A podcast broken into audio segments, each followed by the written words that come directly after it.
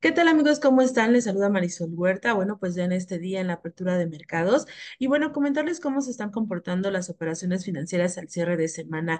El día de hoy ha sido una jornada en la que está mixta. Los reportes corporativos han sido más que nada negativos y esto está influenciando pues el desempeño de los inversionistas. Entonces, eh, esta situación está generando que veamos eh, eh, que, que, los mercados están teniendo un, un desempeño pues relativamente más débil a lo que habían presentado a lo largo de la semana. El indicador económico que está siendo relevante el día de hoy tiene que ver con la inflación al gasto de consumo eh, de personal. Este se ubicó en 0.2%, si bien fue en línea con lo que se estaba esperando, hay que señalar que es, es este, ligeramente menor al 0.1% que se había dado a conocer anteriormente. Este indicador de Estados Unidos de inflación anual en términos anuales fue de 2.6% y es el mismo nivel que estaba en línea con lo que se estaba esperando. Y de los reportes trimestrales, como les comentaba, en donde estamos observando el retroceso, es en Intel. Intel se desploma cerca del 11%. Esto pues emitió una guía de previsiones para el primer trimestre por debajo de lo que se está esperando y es lo que está generando la reacción de los inversionistas.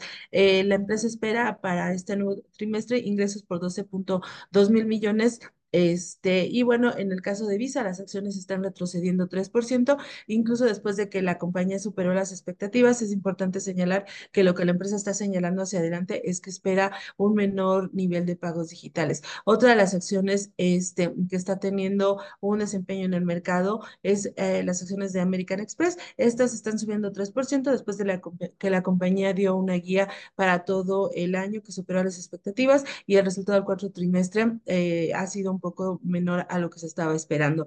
Y eh, finalmente tenemos a la empresa Levi Strauss, esta empresa de fabricante de pantalones de mezclilla que, bueno, pues todos conocemos, incluso hemos usado su marca.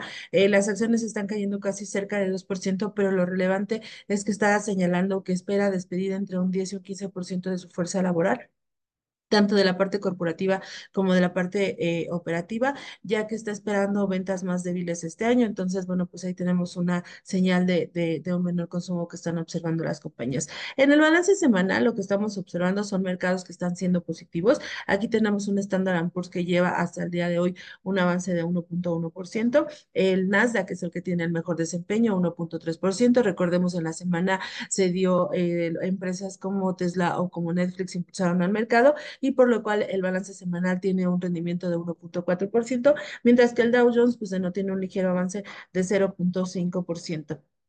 Eh, en la parte local, para, para el mercado nacional, lo relevante fue el reporte de Qualitas que se dio a conocer el día de ayer y lo Qualitas reportó un crecimiento en las primas de cerca del 32%. Es importante mencionar que la compañía menciona que este crecimiento tiene que ver tanto por aumento de precios como por una mayor venta de productos, mayor venta de vehículos. Entonces, pues los resultados están siendo positivos para, para la compañía, que es de la que dio a conocer en cuanto a reportes corporativos en México. Y por otro lado, la noticia relevante el día de ayer es que ya está saliendo el prospecto de colocación de la empresa Oyami, que es la empresa que tiene a los negocios del, del Club América y del Estadio Azteca. En el prospecto de colocación se está señalando que se espera que esto se coloque, la, la emisión sea colocada el 20 de febrero. Más adelante les estaremos dando datos de más de cómo estaría ejerciéndose el precio, el monto de las de las acciones que van a salir al mercado, pero bueno, pues es relevante eh, eh, que esté esto ya en puerta en el mercado, entonces esto podría también estar destapando esta sequía de ofertas que hemos estado teniendo en el último año, porque recordemos que también otra de las que está en puerta y que había quedado pendiente es una fibra, este Fibra Plus, entonces bueno, pues vamos a estar muy pendiente de lo que esté sucediendo en términos de colocaciones en los mercados y cerramos pues con esta buena noticia. Les deseo a todos que tengan un excelente fin de semana y nos estamos viendo el lunes. Hasta luego.